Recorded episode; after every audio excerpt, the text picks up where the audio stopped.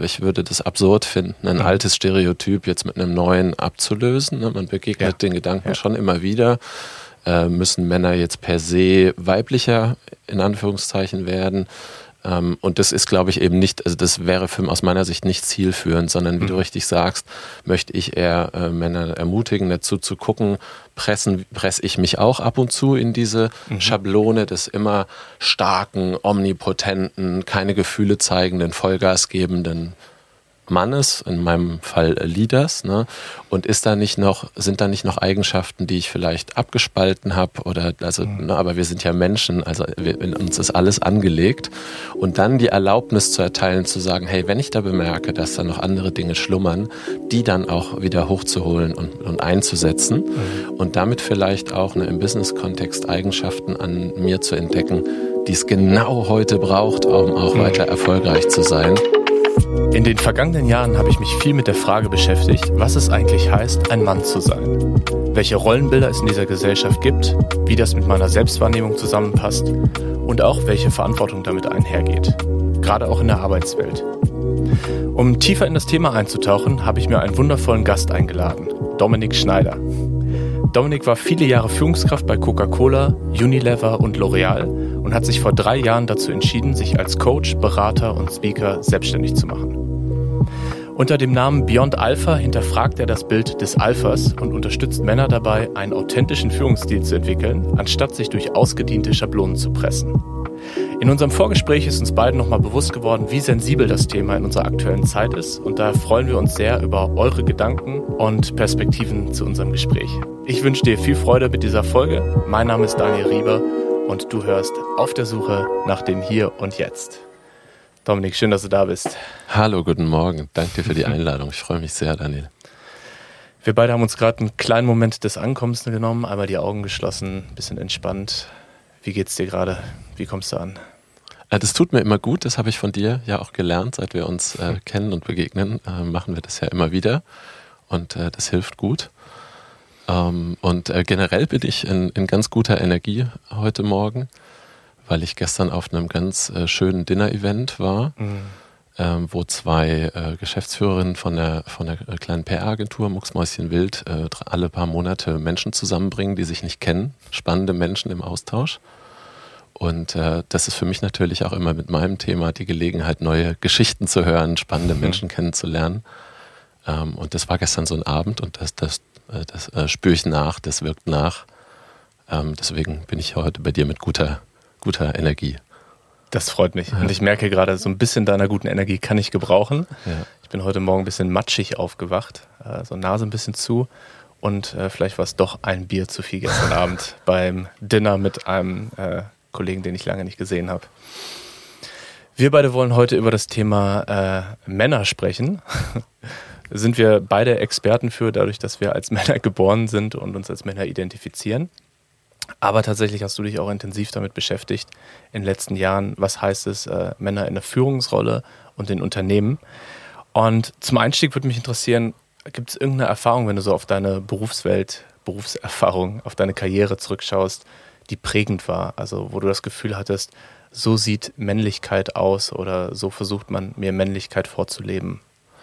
Ja, also tatsächlich glaube ich, dass das, oder das ist mir aufgefallen, dass das Thema deshalb für mich so spannend äh, und, und so, so, gut ist, weil natürlich, äh, oder weil ich gemerkt habe, dass das mich mein ganzes äh, Berufsleben immer wieder äh, mhm. begleitet hat. Insbesondere in dieser Anforderung, ähm, was ich diese Alpha-Schablone nenne. Mhm. Also äh, schon sehr früh, das muss eines meiner ersten äh, Feedback-Gespräche gewesen sein, hat mich äh, mein äh, Chef damals, das erinnere ich noch sehr, lebendig zur Seite genommen und hat, hatte mich beobachtet ein halbes Jahr und hat dann gesagt, Dom, du musst härter werden, du musst im Meeting mehr deinen Punkt machen und äh, äh, ne, mehr, mehr FaceTime, mehr, mehr, mehr Sprachanteile haben.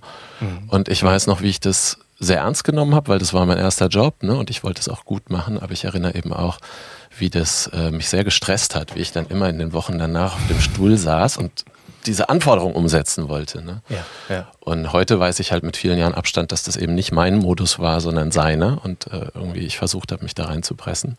Und das kam immer wieder über den, äh, über den Lauf der Karriere.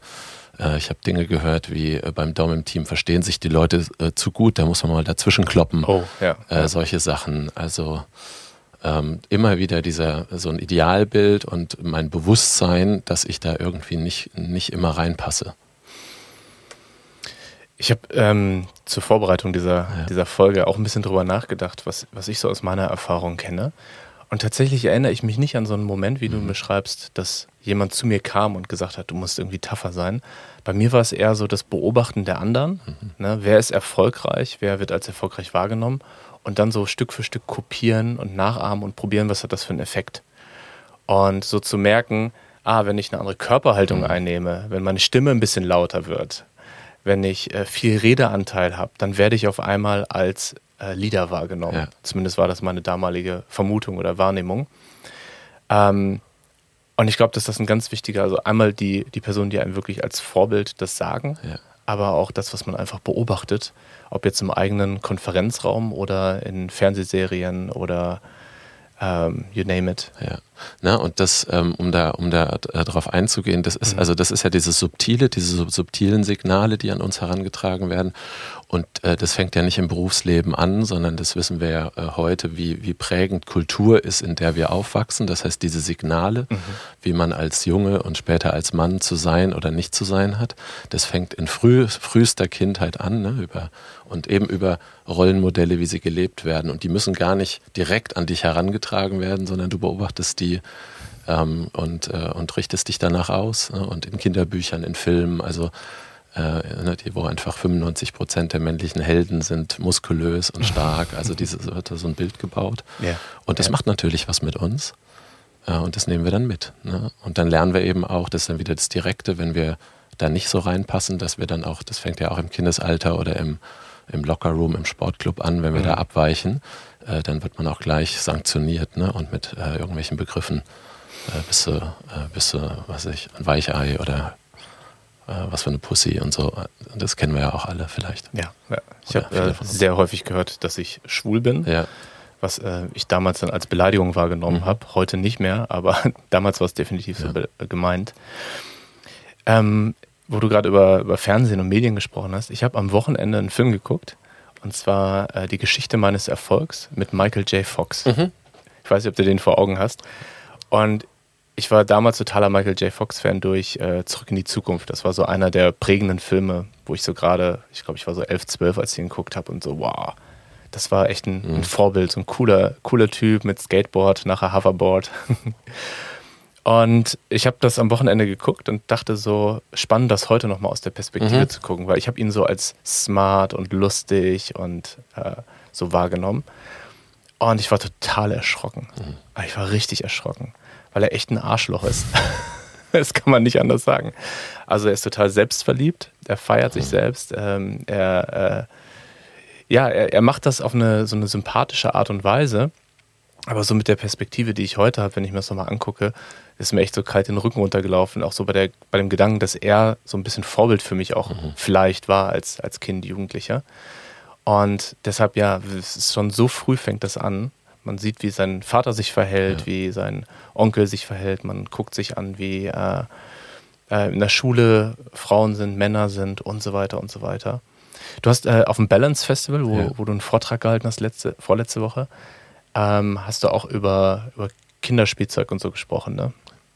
Ja, oder also genau, ne, ja. die rosa-blau, also äh, genau, äh, das, Falle ja. diese Geschichten. Ne? Und ja. das denkt man ja oft, dass das so, äh, dass wir das hinter uns gelassen haben. Jetzt ist das nicht mein Spezialthema, ne, weil mhm. ich selber äh, keine Kinder habe, aber beschäftige mich natürlich damit und es ist wirklich immer noch erstaunlich, äh, dass dieses äh, Prinzessin für Mädchen und Pirat für Jungs, mhm. dass diese Bildsprache, diese Bildwelten, diese Farbcodes immer noch sehr vital sind ähm, ne, dass äh, Baby-Shower-Partys für Jungs in, in äh, Blau ausgestattet werden und mhm. andersrum in Rosa und so. Ja. Fängt früh an. Die Prägung ist früh ja. da, ja. Was ich äh, so, so schön finde an deinem Ansatz, ich habe ja deinen Vortrag ja. auch gesehen, ähm, ist gar nicht zu sagen, das ist das alte Bild, wir brauchen jetzt ein neues Bild, sondern zu sagen, jeder kann für sich selber schauen, äh, wie authentisch sich das anfühlt. Also ist das eine Schablone, die sich für mich gut anfühlt oder presse ich mich da rein und eigentlich bin ich jemand ganz anderes? Ja. Das hast du ja eben auch eingangs gesagt. Ja. Ne? Du hast für dich gemerkt, dass das nicht meine Art ja. ist zu führen oder meine Art im Unternehmen zu sein. Ja, ich finde das ganz zentral. Also das, ich hätte, ich würde das absurd finden, ein mhm. altes Stereotyp jetzt mit einem neuen abzulösen. Ne? Man begegnet ja. den Gedanken ja. schon immer wieder.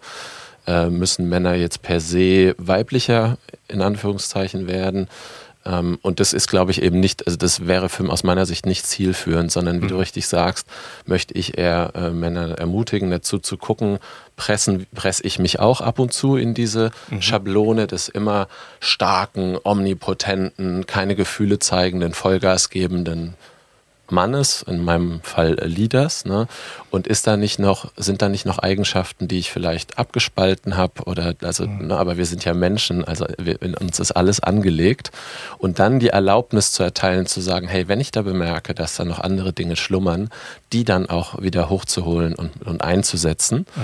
und damit vielleicht auch ne, im Business-Kontext Eigenschaften an mir zu entdecken, die es genau heute braucht, um auch mhm. weiter erfolgreich zu sein weil ich überzeugt bin, dass der, der Alpha-Leader eben in den eben geschilderten Eigenschaften auch ein Auslaufmodell ist, äh, den, und äh, wo ja, immer ja. klarer wird, äh, dass das nicht in der modernen, sich stark verändernden Arbeitswelt das gewinnende Modell ist. Ja, also auch ein Performance-Gedanke dabei. Mir fällt gerade eine Situation ein, ähm, unser Vertriebschef beim ersten Unternehmen, bei dem ich gearbeitet habe, der sehr für mich in diese mhm. Schablone passt. Mhm äh, hat gesagt, äh, wenn wir auf eine Messe gehen oder eine Konferenz, wir müssen die Letzten auf der Party sein mhm. und trotzdem am nächsten Morgen die Ersten. Und äh, verkatert sein ist in Ordnung, aber ja. äh, wer trinken kann, kann auch arbeiten. Ja, ja. Und heute denke ich mir, wenn ich die Chance habe, auf eine Konferenz zu gehen, dann habe ich total Lust, klar zu sein. Mhm und mitzubekommen, was geht und nicht äh, so halb zombie-mäßig ja. da rumzuhängen äh, und äh, Leute voll zu quatschen. Ja, voll. Ne? Und ja. heute weiß man das, wenn man sich damit beschäftigt oder wenn man älter wird, aber äh, immer noch kommen ja viele junge Menschen, die auch eben ne, noch, noch auf der Suche sind oder Vorbilder mhm. suchen. Und dann, wenn du mit solchen Sprüchen und Gedanken konfrontiert wirst, ne, ja. Äh, dann äh, ja, setzen die natürlich auch immer noch unter Druck. Und man ja. denkt oft, oder Leute fragen mich oft, ist das nicht ein aussterbendes Thema? Junge Menschen sind die nicht viel bewusster? Gestern Abend bei dem Dinner auch wieder ne, mit Leuten aus der, aus der Tech, aus der Startup-Industrie gesprochen. Da sind diese klassischen Alpha-Rollenbilder unter dem Druck von, ich muss VC-Money raisen, ich muss irgendwie Hyper-Growth mhm. liefern, mhm. die Zeiten sind hart, äh, erstaunlich vital auch mhm. unter äh, Männern, die, die relativ jung sind. Also kann ich leider nicht beobachten, dass die Notwendigkeit, dass wir uns damit beschäftigen, irgendwie qua Alter ausstirbt. Ja, die Beobachtung mache ich leider auch. Ja. Ähm, lass uns mal über diese Schablone sprechen. Ja. Also wenn du sagst äh, Beyond Alpha, lass uns erstmal darüber sprechen, mhm. was heißt Alpha überhaupt? Also was sind so aus deiner Sicht so Qualitäten in Anführungsstrichen, die äh, einen Alpha-Leader ausmachen? Also es gibt da, ich glaube, das ist ein äh, Konzept aus den 70ern, das Konzept der Man-Box, was eben mhm. genau diese vier Faktoren beschreibt, dass äh, in, also diese Box, in die Männer sich äh, äh, pressen, dass Männer eben äh, männlich stark und nicht weiblich, weil das in Klammern als schwach assoziiert wird. Ne? Mhm. Bloß keine Gefühle zeigen, mhm. weil das eben auch Schwäche signalisiert. Ähm, immer das große Rad drehen, also ich bin am geilen Projekt, irgendwie es geht immer nach vorne und immer mit Vollgas äh, äh, voraus, äh, egal wie ich mich ne, tatsächlich am nächsten Morgen, wie du gerade gesagt hast, fühle. Mhm. Das ist jetzt sehr äh, noch so ein sehr ähm, intellektuelles Konzept. Ne? Und was ich versuche zu machen im Gespräch mit Männern, ist das in tatsächliche Begebenheiten, die ich selber erlebt habe oder die im Businessalltag anderen passieren, zu übertragen und zu mhm. sagen, okay, diese Manbox, diese, diese, diese Schablone, wo wirkt die denn konkret? Also, mhm. und da ist es oft eben zum Beispiel die Rolle von Arbeit, über die, wo, wo so ein Aha-Moment aufkommt. Also äh, gestern Abend auch wieder im Gespräch jemand, der sagt, ich arbeite unheimlich gerne und ich bin aber, ich bin richtig auch getrieben und für Success, also ne, will alles perfekt machen. Mhm. Und die Frage, ist es, bin es tatsächlich ich mhm. und zu, oder zu wie viel Prozent bin das ich? Und das ist ja überhaupt nichts Falsches dran, ambitioniert zu sein und zu arbeiten.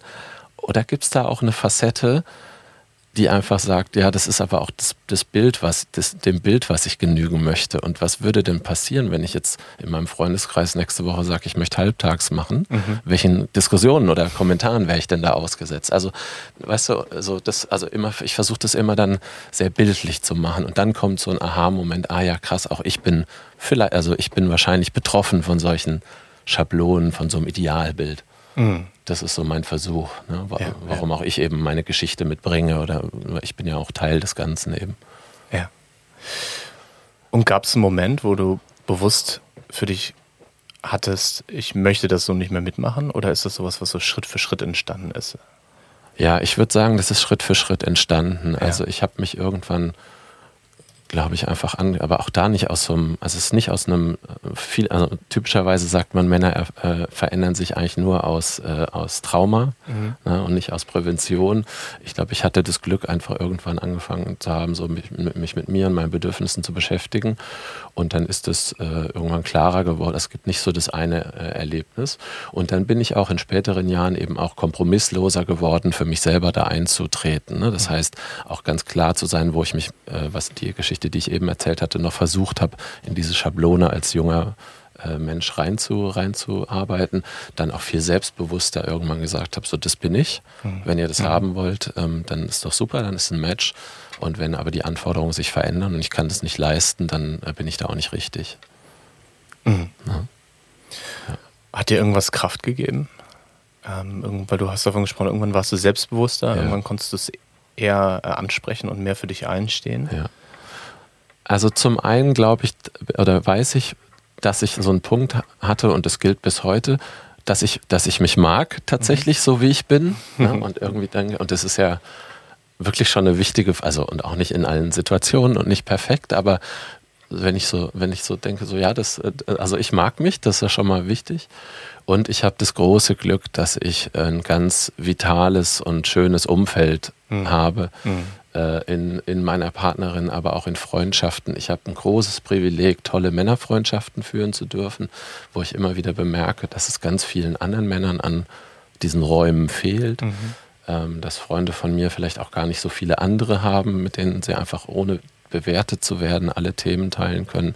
Und das stärkt, hat natürlich auch mich immer gestärkt, mich nicht alleine zu fühlen, sondern einfach auch da Rückmeldung, Support, bis heute auch ne, in den letzten zwei, drei Jahren auf diesem Weg jetzt, äh, könnte ich das alleine und ohne äh, Unterstützung mhm. und, und, und Ermutigung könnte ich das auf keinen Fall leisten. Ne?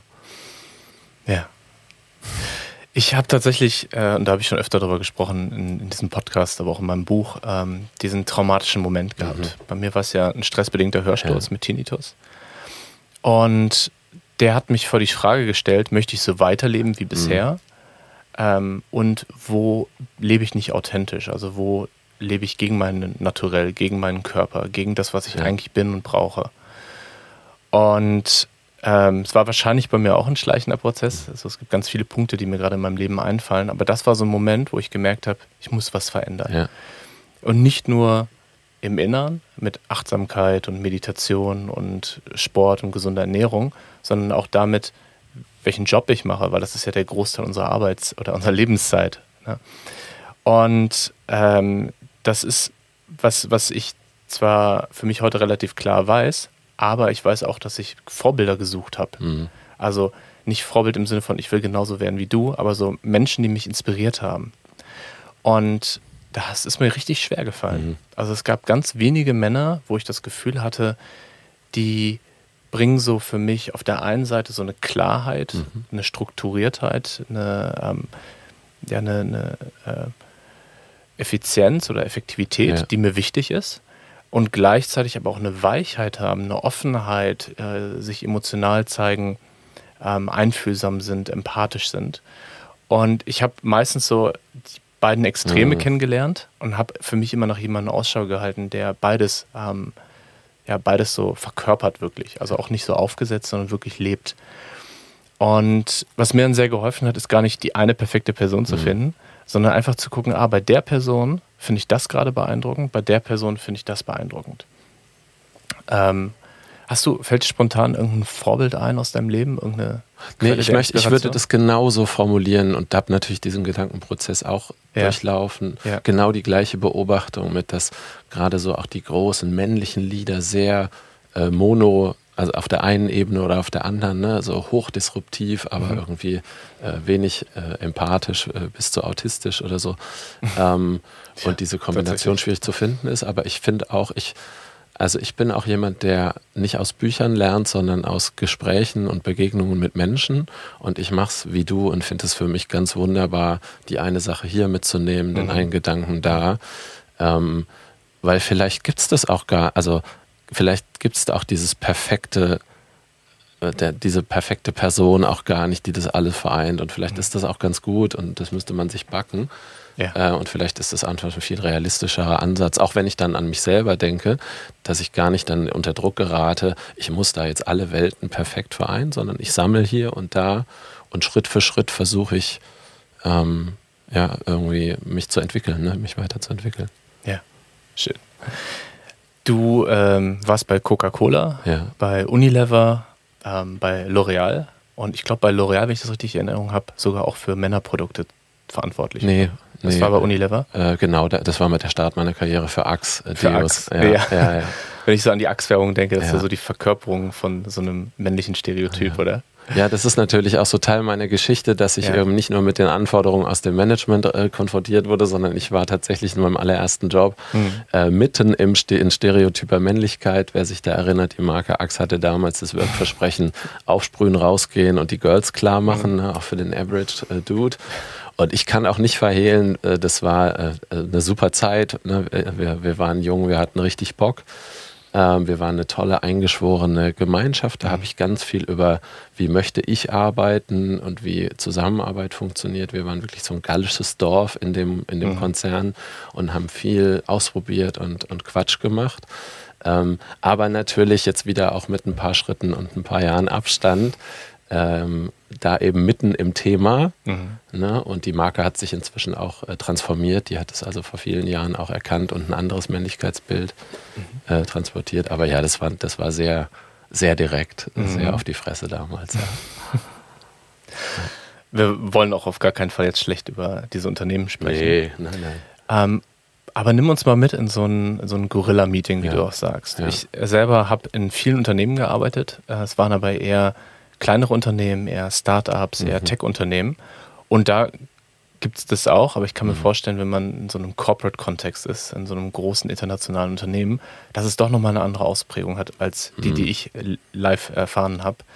Was, was macht so ein Gorilla-Meeting für ja. dich aus?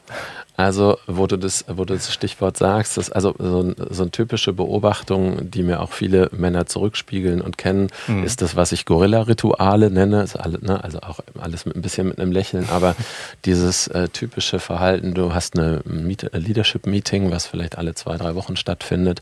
Da sitzen zehn hochbezahlte Menschen, äh, mostly Männer im Raum und die erste Stunde des Meetings äh, geht erstmal darauf, äh, dass alle erzählen irgendwie, wie geil sie sind und mhm. was sie alles Tolles erreicht haben. Ne? Und, oder früher im Vertrieb, wenn dann der Autoschlüssel auf den Tisch gelegt wurde, um zu signalisieren, welche Gehaltsklasse man hatte, bevor du halt zu den Sachthemen gekommen bist. Ne? Und ein, yes.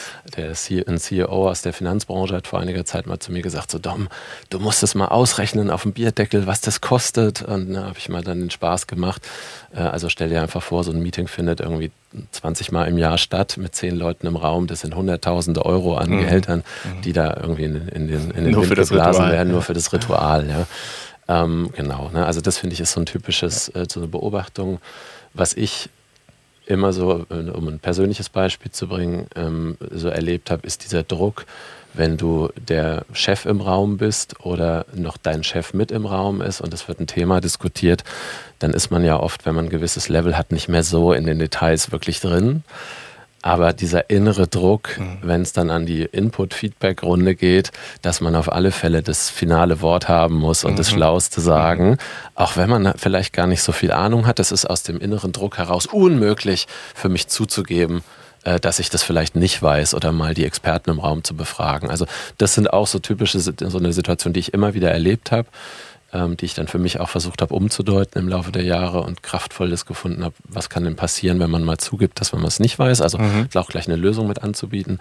Aber da können viele, also da finden, finden sich viele auch wieder, mit denen ich spreche, ja, in solchen Erlebnissen. Ja, absolut.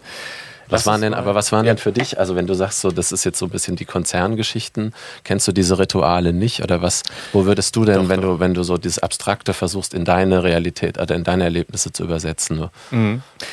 Also ich musste gerade schmunzeln bei dem Beispiel mit, ja. dem, mit dem Autoschlüssel, ja. weil ich das so noch nicht beobachtet habe. Ja. Äh, aber natürlich, das ist in einem Konzern, wo es verschiedene Ebenen gibt und Gehaltsstufen, kann man relativ deutlich durch eine Uhr oder durch einen Autoschlüssel äh, zeigen, wo man steht. Was äh, ich beobachtet habe und was ich auch tatsächlich ziemlich gelernt und perfektioniert habe und was mir heute schwer fällt, das wieder rauszukriegen, aber ich will es gerne anlernen, ich will es gerne mhm. loslassen, ist so dieses, wie kann ich einen Raum dominieren? Mhm. Ne? Also schon, ich habe eben ein paar Beispiele genannt, ne? wie komme ich rein? Wie viel rede ich? Wie ist meine Stimme? Ähm, wie spreche ich die Leute an? Verteile ich eine Aufgabe? Ne? Obwohl das eigentlich gar nicht meine Rolle ist, mhm. aber einfach zu sagen, hey, wer von euch macht jetzt Protokoll? Ja. Ist schon so ein, so ein Power-Move ja, einfach. Ne? Äh, letzte Wort haben, ja. ähm, auf alles eine Antwort haben, all diese Dinge. Ne?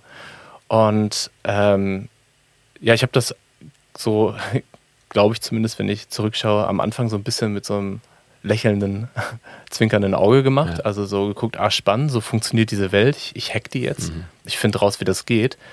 Und dann aber gemerkt, das funktioniert ja tatsächlich. Ja. Und es dann auch nicht mehr so schnell losgelassen. Ja. Und es ist immer noch tief drin. Also wir haben äh, vor ein paar Wochen ein Meeting gehabt oder ein, ein Offsite mit unserem Team. Und da habe ich unser Team dazu eingeladen, mich darauf anzusprechen, wenn sie so subtile Power-Moves mhm. bei mir feststellen. Mhm. Weil Toll. ich kriege das bewusst gar nicht mehr mit. Ja. So, also ich mache ganz viel Arbeit, ja. aber es gibt so ein, so ein Layer, das kriege ich nicht mit. Und da kamen ein paar Beispiele, wo ich erst so, hä, was will die denn jetzt? Oder was will der denn jetzt? Und dann so im Nachhinein, ah, stimmt. Dadurch habe ich schon am Anfang des Meetings eine Richtung vorgegeben, eine Duftmarke gesetzt. So. Ja, spannend, gut, dass du das gemacht hast. Und ja. war auch eine gute, ein guter Aus, also hat es auch eine Öffnung, äh, also gab es auch einen guten Dialog dann darüber? Ich würde äh, das jetzt nicht jedem jeder empfehlen, ja. das morgen im Meeting ja. zu machen. Das braucht schon eine Vertrauensebene und das braucht schon wirklich so eine, ja, so eine psychologische Sicherheit, gerade wenn es Mitarbeitende sind. Und wir machen ja sehr viel innere Arbeit auch als Team, was ja bei uns in der, in der DNA liegt. Und das hat sehr gut funktioniert. Ähm, war für alle irgendwie so pff, große Learnings ja. dabei. Und es war aber auch sehr intensiv und hat auch viel Zeit gekostet. Ja. Und dann ist auch immer die Frage, wenn man ein Meeting, eine Offsite, eine Workation hat, wie viel Zeit wollen wir für diese innere Arbeit ja. und Persönlichkeitsentwicklung und Kulturentwicklung und wie viel Zeit wirklich auf das Fachliche? Und das ist für uns auch eine spannende Frage, weil wir, weil es in unserer DNA liegt, ja. sehr viel Zeit auf Persönlichkeit und Kulturentwicklung legen Ne? Und äh, das war, war für mich ein ganz gutes Beispiel, weil wir haben alle viel gelernt, das hat auch was verändert bei uns in der Kultur. Gleichzeitig war es aber auch ein Zeitinvest ja. und ein Energieinvest. Ne? Ja. ja, total. Ne? Das, hört, das hört man ja immer wieder, dass irgendwie, diese, also es gibt ja keine magische Pillen, das ist alles harte Arbeit, über was wir sprechen. Insofern braucht es Zeit. Ja. Und natürlich unter irgendwie äh, Druck, Umsatz zu liefern und irgendwie äh, ne, äh, Pitches zu gewinnen hast du, hat, ist auch, glaube ich, ganz natürlich, hat, haben viele die Tendenz, das dann wieder einschlafen zu lassen ähm, hm. äh, ne? oder, oder ja, das wieder zu verlernen. Ähm, was trotzdem, glaube ich, mittelfristig, also einfach keine Schade wäre, weil es so wichtige Arbeit ist, wie du das ja auch beschreibst. Nach einer kleinen technischen äh, Unterbrechung sind wir wieder da und steigen gleich wieder ein. Ähm, was mich total interessiert, Dom, ist, äh, wir haben jetzt sehr viel darüber gesprochen, wie so diese Rituale aussehen, was so die Schablone des, des Alpha-Leaders ist. Ähm, und du hast aber eingangs gesagt, dass es auch gar nicht mehr so in die Zeit passt. Also, was ist die neue Zeit, die wir gerade erleben, die neue Arbeitswelt und was für Qualitäten braucht man da als Führungskraft, als Mann, also ich formuliere das immer äh, bewusst äh, zugespitzt, äh, dass ich sage, früher hat man so als Alpha-Mann fast wie automatisch Karriere gemacht ne? und heute mhm. sind die Zeiten eben, äh, nähern sich dem Ende. Und was ich beobachte, ist, ähm, dass in der Tat die, die Arbeitswelt sich einfach stark verändert, dass die nicht erst seit äh, Corona ne, sehr viel virtueller wird, äh, sehr viel komplexer, sehr viel dezentraler dass junge Menschen mit neuen Anforderungen auch in die, in die Arbeitswelt äh, reinkommen. Ähm, und das ja, sind, alles, äh, sind alles Faktoren, die eben dazu führen, dass sich auch die Anforderung an Leadership dann automatisch verändert. Und mhm. das ist eben auch nichts, was ich mir nur ausgedacht habe, sondern das fand ich ganz spannend, wenn du die klassischen Journals zum einen mhm. liest, ja, Harvard Business Review, wenn du irgendwie Forbes-Untersuchungen äh, liest, so was sind die CEO-Kompetenzen der Zukunft, dann ist es eben ganz spannend, dass da eben nicht mehr nur Disziplin, Durchsetzungskraft und äh, Machtfülle drauf äh, äh, gefragt sind, sondern eben in dieser komplexeren, dynamisierten, unsicheren Welt plötzlich eben Themen äh, wie Selbstreflexion, mhm. die Fähigkeit, eine angstfreie Kultur zu bauen, ähm, eine Empathie, mhm. Mitgefühl, Compassion und so auftauchen und eben nicht nur in den Journals aus meiner Beobachtung, sondern tatsächlich auch in der Praxis. Für mich war so ein Aha-Moment, als ich äh, so von, mit, äh, mit einem äh, Mann von Egon Zehnder zum Beispiel gesprochen habe, ne, die ja auch so viele äh, C-Level-Positionen in Deutschland äh, besetzen als Headhunter und äh, der mir eben auch berichtet hat, dass genau die gleichen, ähm, dass das tatsächlich in der Praxis auch stattfindet, dass Job Descriptions um diese Eigenschaften äh, ergänzt und, und oder ersetzt werden. Also da ein ja, neues ja. Bild auch gefragt ist. Ne? Das ist so das, was ich, äh, was ich beobachte. Und das Spannende ist eben jetzt die Frage, wie reagieren wir Männer denn auf diese mhm. neue Anforderung? Was passiert? Mhm. Was machen wir jetzt damit? Wie, wie wollen wir da äh, uns aufstellen? Ja? Ich höre immer erstmal so. Ja, genau. Nee. ja. Ja, da habe ich natürlich auch die spannendsten, ja. äh, also das liebe ich natürlich auch da in meinen Gesprächen und ich habe ja bestimmt inzwischen mit 150 Männern und Frauen über das Thema gesprochen mhm. ähm, und da gibt es natürlich die, die, also eine riesige Bandbreite an Reaktionen, aber tatsächlich, wie du das auch schon eben sehr bildstark vermutet hast, äh, gibt es ne, zynische Kommentare so, ja, ich bin halt so ein bisschen Alpha, kannst du nichts machen, mhm. haha. Äh, oder ich bin überhaupt nicht betroffen. Ne? Ah, Dom, ah, du meinst sicherlich mit deinen Gedanken den schreienden Chef, das bin ich ja gar nicht. Mhm. Also ähm, äh, genau, auch Ängste spielen da eine Rolle. Also da gibt es die ja. ganze Palette und immer so wiederkehrende Reaktionsmuster. Ja. Na? In meiner Beobachtung kann man das in drei Kategorien packen, mhm. äh, wenn man es sehr vereinfachen möchte. Die erste Kategorie sind diejenigen, die so bleiben möchten, wie mhm. sie sind. Die zweiten sind die, die sich verändern wollen. Und die dritten sind die, die glauben, dass mhm. sie sich verändern, aber ja. eigentlich so bleiben. Ja, die schwierigste Gruppe. Ja. Und das ist die schwierigste Gruppe, ja.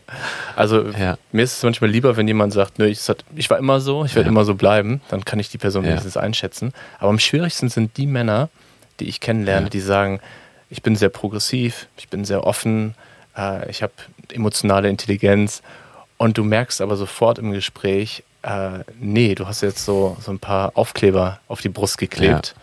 aber trommelst immer noch mit den Händen drauf. Schönes Bild, ne? Ja.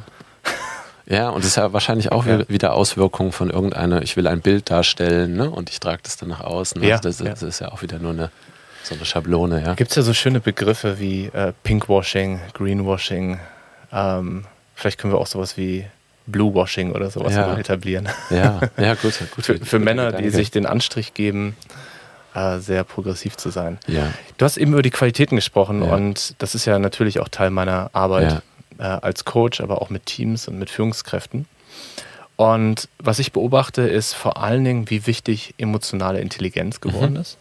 Und das steht so schön im Widerspruch dazu, zu diesem Glaubenssatz, Emotionen haben am Arbeitsplatz nichts zu suchen. Mhm. Mhm. Ne? Und das Witzige an diesem Satz ist ja, wir haben ja als Menschen überhaupt gar keinen Einfluss darauf, ob Emotionen da sind oder nicht. Wir haben nur einen Einfluss darauf, ob wir sie bewusst wahrnehmen mhm. und wie wir damit umgehen. Ne? Also wenn ich wütend bin, bin ich wütend, aber wenn ich das so ab, wenn ich abstumpfe, kriege ich das vielleicht selber nicht mehr mit. Mhm. Handel aber wütend. Mhm. Und deshalb finde ich die Frage so spannend, gehören Emotionen am Arbeitsplatz? Mhm. Natürlich, ja, sie sind ja da. Die Frage ist viel eher, wie gehen wir damit um? Ja. Und das ist ja emotionale Intelligenz. Ja, total. Ja, spannend. Da weißt du wahrscheinlich auch äh, mehr drüber als ich aus deiner Arbeit, ja.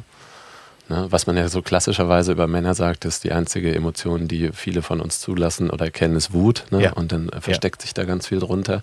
Das ist ja dann eben auch, was wir, Wut erleben wir ja auch im, im, im Business tatsächlich, mhm. oder habe ich immer wieder erlebt. Ähm, ja. Ich habe gerade das Gefühl, dass äh, nicht der Eindruck entstehen soll, dass, dass wir beide ähm, uns über eine alte mhm. Riege mhm. von Männern gerade lustig machen oder sie belächeln.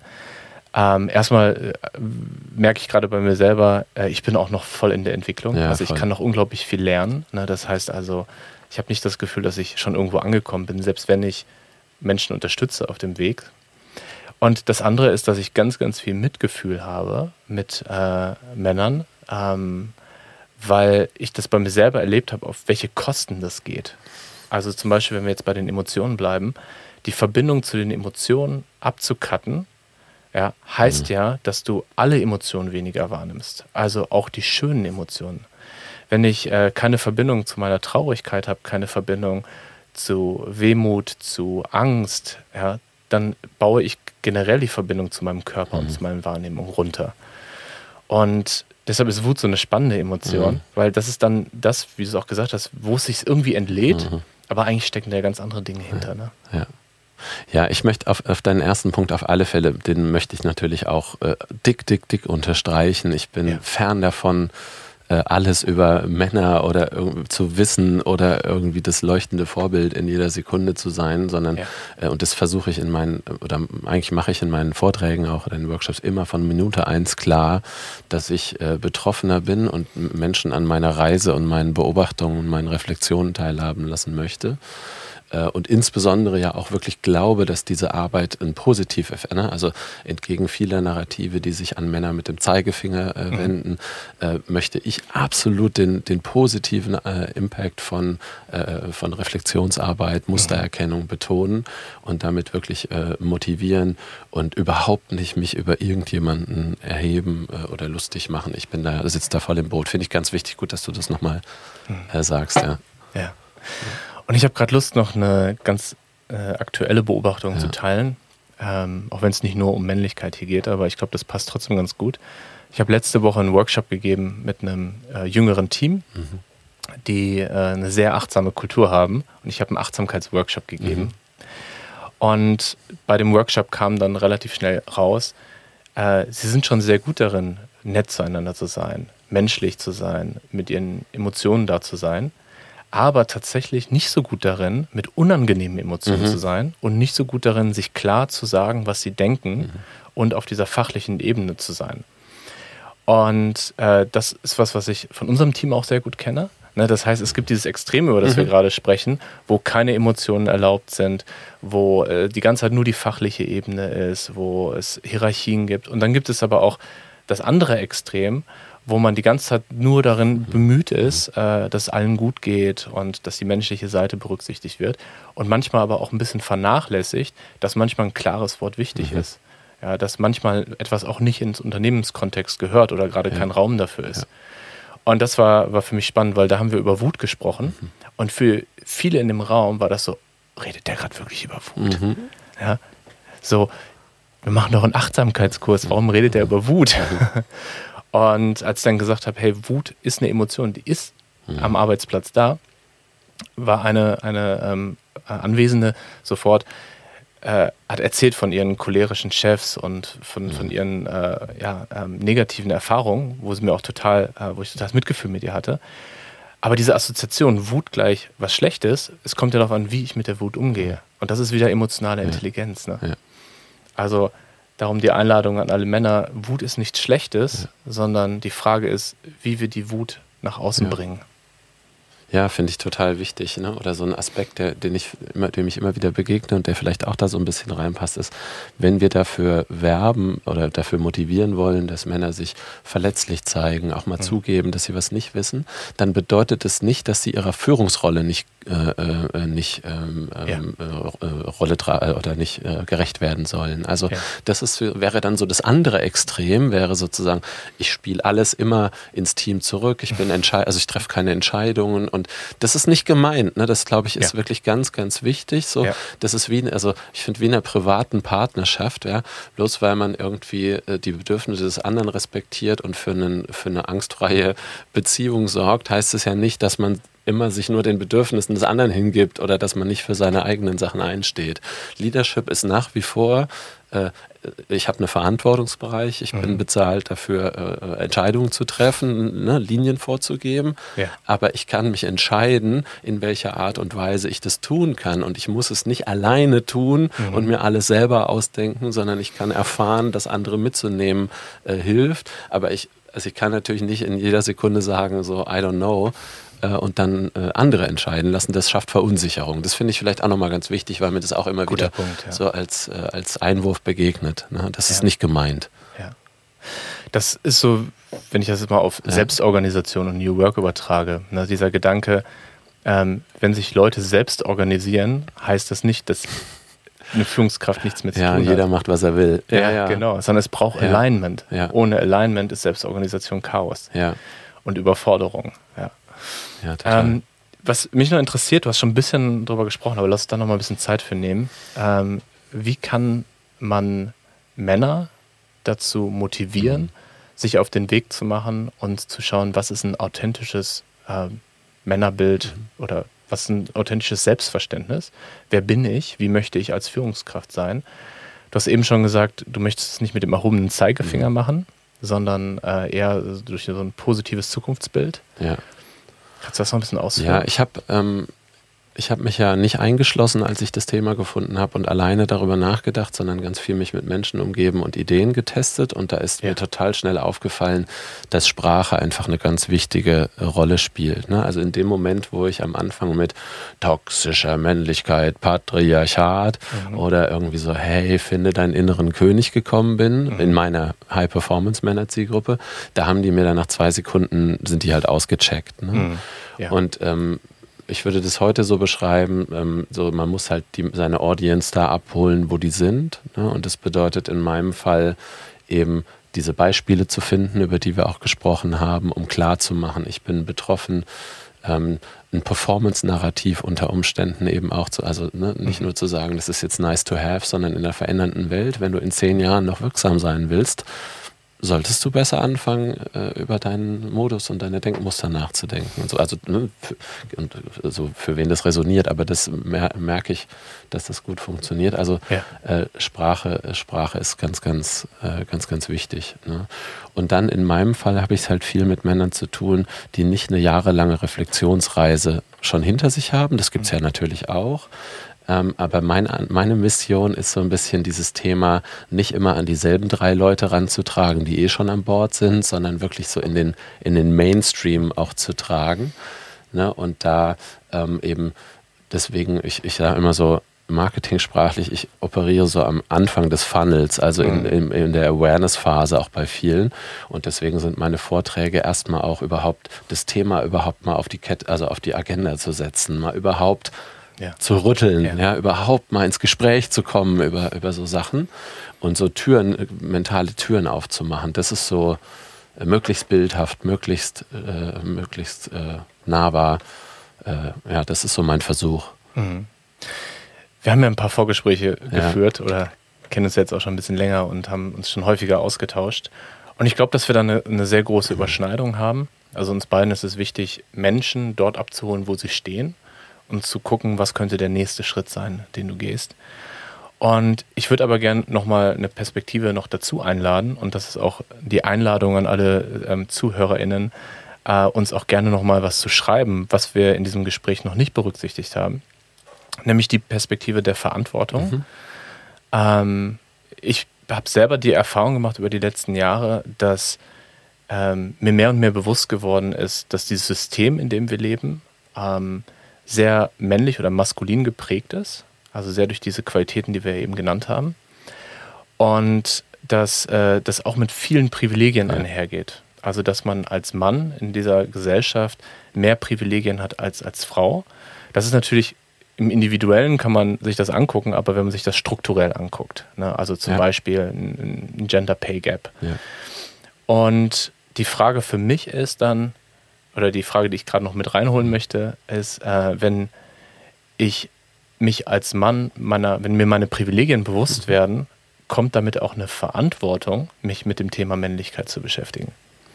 Also äh, das ist, glaube ich, eine Perspektive, die wichtig ist. Also ja. nicht nur aus einer Freude heraus und ähm, den neuen Möglichkeiten und ich möchte gerne weiter ja. am Arbeitsmarkt erfolgreich sein, ja. sondern auch, ich möchte gerne den Leuten in meinem Umkreis, im Unternehmen, in der Gesellschaft äh, was zurückgeben, was Gutes tun, einen Beitrag leisten.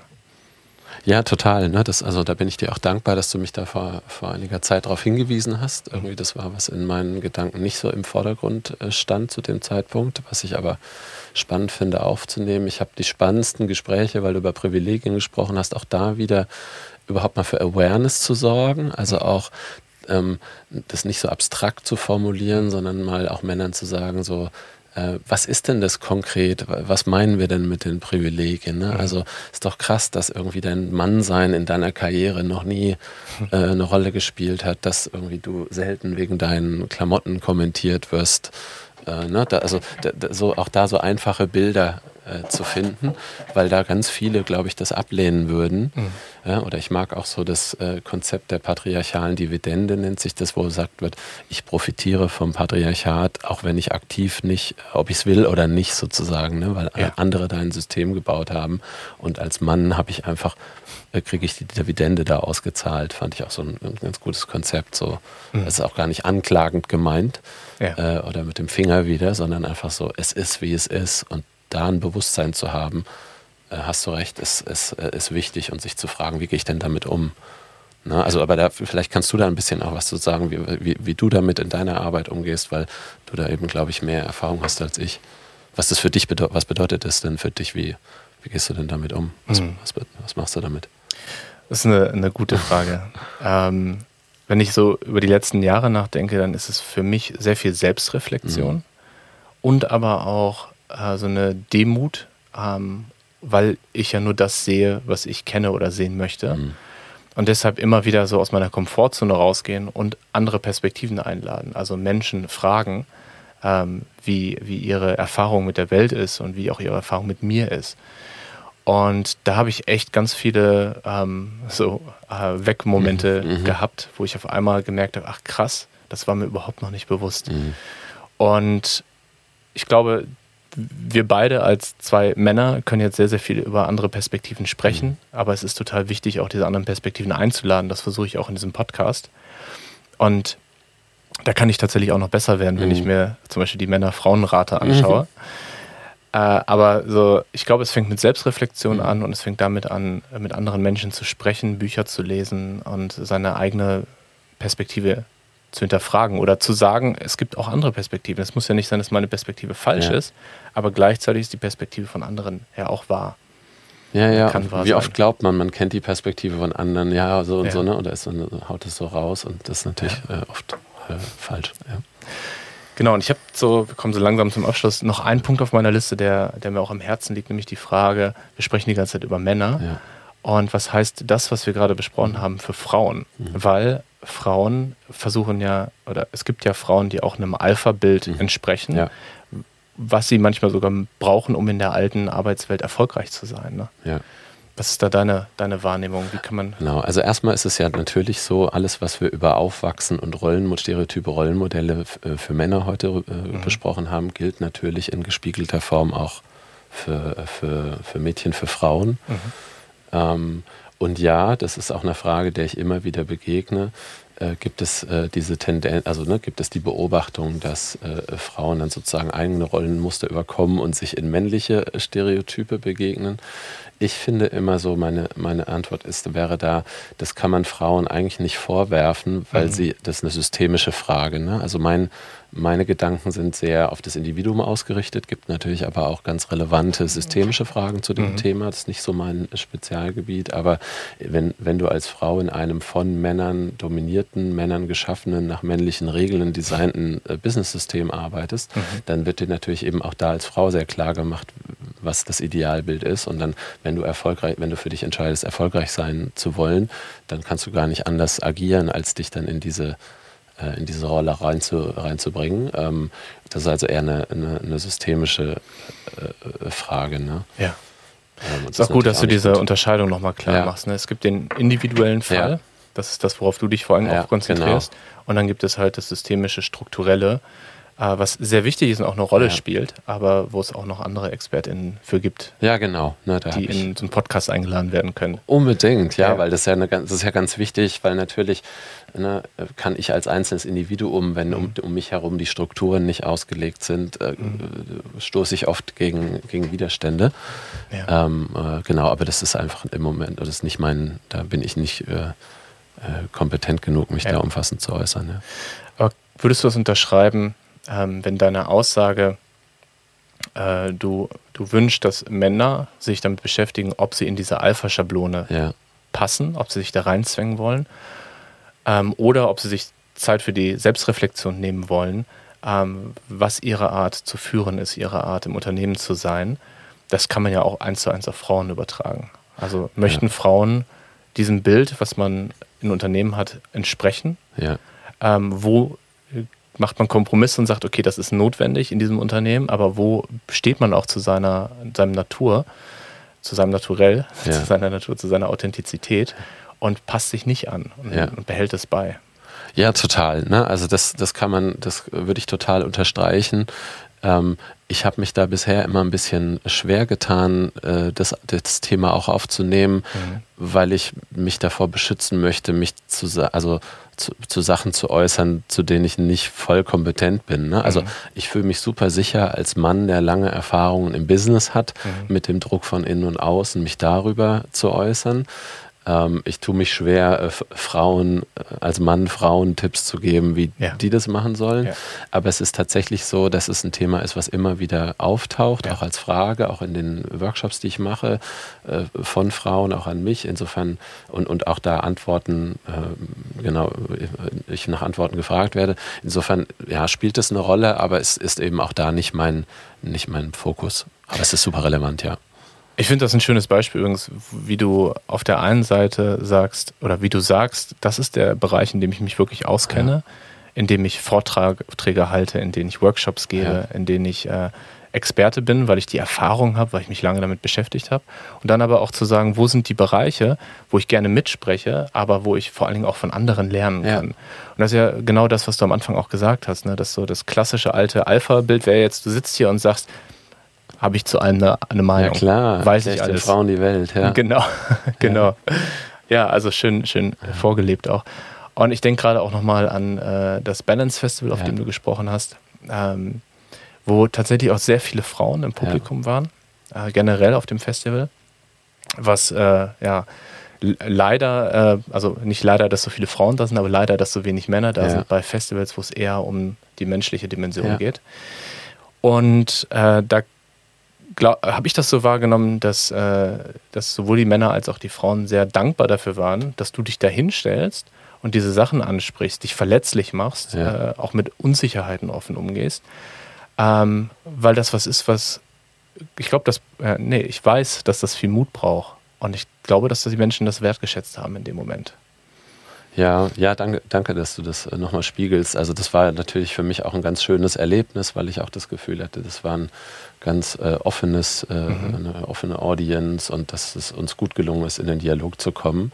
Und es sind natürlich auch die Momente, die äh, ich liebe, um mich wirksam zu fühlen und um auch das Gefühl von Impact zu haben. Ne? Mhm. Also alles nützt ja nichts, wenn ich auf der Couch sitze und mir meine Gedanken äh, ausdenke.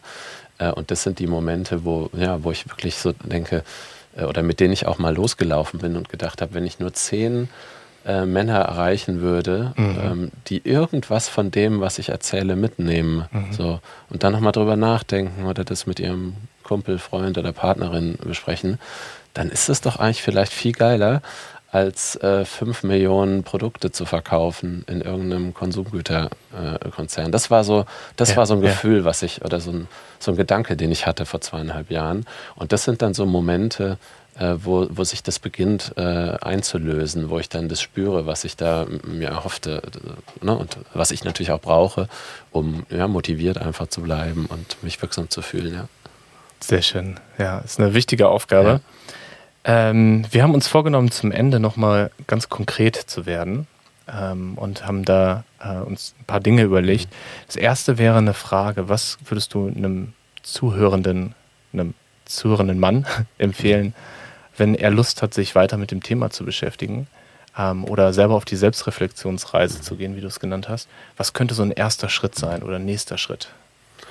Also was ich, was ich spannend fände und gerne mitgebe, ist einfach, einfach, also jetzt hört man das, was, über, worüber wir heute sprechen und vielleicht hat man auch so, also sich mal beobachten, habe ich da eine Abwehrreaktion? Ja, ja, ja schön. Ähm, und dann aber vielleicht als Übung mal einfach zu, den Gedanken zulassen, dass auch ich von so Stereotypen Mustern betroffen und geprägt sind. Ja. Und einfach mal mich die nächsten sieben Tage im privaten, im beruflichen so bei meinem Denken und Handeln so ein bisschen zu beobachten, wo sind so diese Sätze, die ich so sage, weil man die halt so sagt und diese Gedanken, die so, die man so von irgendwo mitgenommen hat und nie hinterfragt hat und mhm.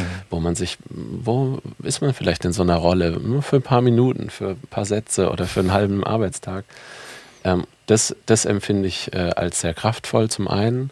Und wir äh, sprechen ja auch gleich noch über äh, vielleicht entsprechende Literatur. Mhm. Natürlich ist auch immer Wissen aufbauen, finde ich so das Zweite, weil es ja einfach sehr viel schlaue Menschen da draußen gibt, die zu solchen Themen viel Gutes schon gesagt haben mhm. ähm, und dann Interesse entwickeln ähm, oder eine Neugier, was, ja, was es da gibt. Das hat gerade sehr resoniert, was du ja. gesagt hast. Und du hast mich ja eben gefragt, eben vor 20 ja. Minuten oder so, ähm, wie ich mit der Situation umgehe. Ja. ich habe erzählt, dass ich Selbstreflexion mache, dass ich mit Leuten spreche. Und tatsächlich ist mir auch gerade nochmal bewusst geworden, die größten Learnings hatte ich immer, nachdem ein Widerstand bei mir mhm. war. Also der Moment, wo in mir erstmal so eine mhm. Stimme kommt von, ne, das kann nicht sein. Ne? Ja. Das sind die Momente gewesen, wo ich mit etwas Arbeit und, äh, und ähm, Reflexion und Austausch gemerkt habe, wow, da ist ja tatsächlich nochmal was, was mir so gar nicht bewusst war. Ja. Also deshalb die Einladung an dieser Stelle, diese Widerstände bewusst wahrzunehmen und als Einladung zu sehen, da ist irgendetwas, ja, was, äh, was, was interessant sein könnte für dich. Schön. Ja, voll gut. Du hast die Bücher angesprochen. Ja. Ähm, ich habe einen Buchtipp dabei, ein Buch, was wir beide gelesen haben, äh, was ich auch sehr als Einsteigerbuch empfehlen kann, und zwar von äh, Justin Baldoni, Man Enough. Ähm, hat auch einen TED-Talk gegeben, den ich auch ziemlich cool Super. fand. Ja. Den verlinken wir auch in die Show Notes. Ja. Äh, genauso wie die Buchliste. Und ich habe das Buch nicht dabei. Du hast aber zwei Bücher auf dem Tisch liegen. Magst du die mal vorstellen? Ja, ich, also Justin Baldoni, wirklich, wer das ja. Buch nicht lesen will, 18 Minuten TED Talk, ja. Eye-Opening, weil ein klassisch äußerlich attraktiver Mann, der all die großen Rollen gespielt hat und der uns auf Model. seinem Model, der uns auf seinem, genau, und der uns auf seinem Weg mitnimmt, zu verstehen, wow, was habe ich da für Rollen gespielt und da in die Reflexion geht und mit seinem Vater unheimlich, also kraftvollste 18 Minuten, guter Start. Ja. Ähm, ich habe zwei Bücher mitgebracht, ähm, die, ich, die ich gut finde, weil sie sehr niedrigschwellig sind in, in, in der Tonalität und nicht mhm. wissenschaftlich. Einmal, äh, das kennen vielleicht einige, J.J. Bowler, Sei kein Mann, ist ein, Spiegel-Bestseller auch. Von einmal in die Kamera halten? Von vor einigen Jahren. Mhm. Ähm, das Buch mag ich, weil das sehr bildlich anhand von, ist ich glaube ein Engländer, anhand von ähm, Musikkultur, Film, äh, Adoleszenz, Sport, äh, die diese Bilder, über die wir heute auch diese Stereotypen irgendwie aufmacht und in einer mhm. sehr, ähm, also für den deutschen Leser vielleicht schon fast zu englisch-amerikanischen Sprache, aber dadurch sehr eingängig äh, so seine Bilder, gute Bilder aufmacht. Bisschen so mit der Tonalität, warum Männlichkeit ein Albtraum ist, also so ein bisschen für mich zu negativ, so, mhm. aber in der Beschreibung der Situation irgendwie prägend. Und dann ein Buch, was ich gerade selber noch durcharbeite. Und, Jungs, wir äh, schaffen genau, das. Genau, Jungs, wir schaffen das. Markus Teunert, ein ganz neues Buch, auch erst vor zwei, drei Monaten entschieden, erschienen, ein Kompass für Männer von heute. Mhm. Und ich habe es jetzt so angelesen und das erscheint mir eben auch super pragmatisch, sehr positiv, wie, wie so ein Arbeitsbuch, äh, knackig, snackable, nicht 100.000 Kapitel. Ähm, sehr, äh, das ist auch ein, Psychologe, der aber viel, viel, Praxiserfahrung hat, lange, lange auf dem Thema äh, arbeitet. Und das äh, macht mir auch einen ganz äh, tollen äh, Eindruck, wo man viel lernen kann. Ja. Das klingt gut. Und eine ganz andere Sache, die wir beide total empfehlen, ähm, mit der ich auch im letzten Jahr ganz, ganz äh, wertvolle Erfahrungen gemacht habe, ist äh, das Thema Männergruppe. Das heißt, die Einladung an jeden, der jetzt zuhört, mal zu schauen, gibt es eine Männergruppe in meinem Bekanntenkreis, lokal, der ich mich anschließen möchte, weil der Austausch unter Männern ähm, ja, sehr wertvoll sein kann. Und wir beide wollen im nächsten Jahr, also 2024, äh, einen Männer-Circle starten für Führungskräfte und sind jetzt gerade dabei, einen, einen Testballon, ja. wie man so schön sagt, steigen zu lassen. Und wollen einfach einen Raum schaffen, in dem Männer äh, sich austauschen können über ihre Herausforderungen, ähm, wo sie nicht bewertet werden dafür, wo sie auch die Erfahrung machen, dass sie okay sind, so wie sie sind und äh, im Austausch von anderen lernen können und gemeinsam co-kreieren können. Und wer Lust hat, äh, da mehr zu erfahren, kann mich gerne anschreiben oder dich. Meine E-Mail-Adresse ist mail at danielrieber.de. Sehr gut. Meine ist äh, dominik at äh, beyond-alpha.com. Ja.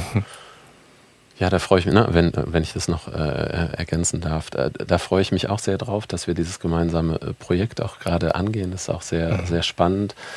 Ähm, dieses Konzept von Circle, was es so im Business noch nicht gibt, ins Business zu tragen ne, mit, ja, mit unseren Ideen ähm, und eben aus der Beobachtung getrieben, das hatte ich vorhin schon mal erwähnt, dass viele Männer uns oder mir auch begegnen, die einfach diesen Reflexionsraum nicht haben. Und ich glaube, wir sind der Überzeugung beide, dass es braucht gar nicht crazy Tools oder latest Research, sondern einfach überhaupt mal diesen Raum, mhm. wo wir die Chance haben, wie du auch gesagt hast, die Maske abzunehmen mhm. und einfach mal authentisch zu sein und Männer als unterstützende Kraft und nicht als nur Competition, die ich wegschießen und wegbeißen muss auf dem Weg nach oben äh, zu erleben. Yes. Sehr schön. Danke dir, dass du die Zeit genommen hast. Wir haben uns ja erst vor vier, fünf Monaten kennengelernt. Ja. Ähm, ich hatte damals geschaut, wer ist noch so auf dem Balance Festival und habe dich dann mal angeschrieben, weil ich das Projekt so spannend fand. Und habe schon das Gefühl, dass wir uns irgendwie richtig gut kennen, weil wir ja. uns so häufig ausgetauscht haben und auch gleich Maske abgelegt haben und äh, tiefer gegangen sind. Und mir hat es sehr, sehr viel Spaß gemacht. Ich hoffe, dass es für die Hörenden äh, auch spannend war, dass auch was Neues dabei war. Und äh, ja, freue mich von allen zu hören und freue mich, wenn du irgendwann nochmal wiederkommst. Ja. ja, danke dir ganz herzlich für, für die Einladung, für das, für das schöne offene Gespräch und natürlich, wie du gesagt hast, für unsere äh, Freundschaft, die so rasant äh, mhm. und, und, gut gestartet ist. Und äh, ja, da äh, freue ich mich auf alles, äh, was kommt. Ganz herzlichen Dank.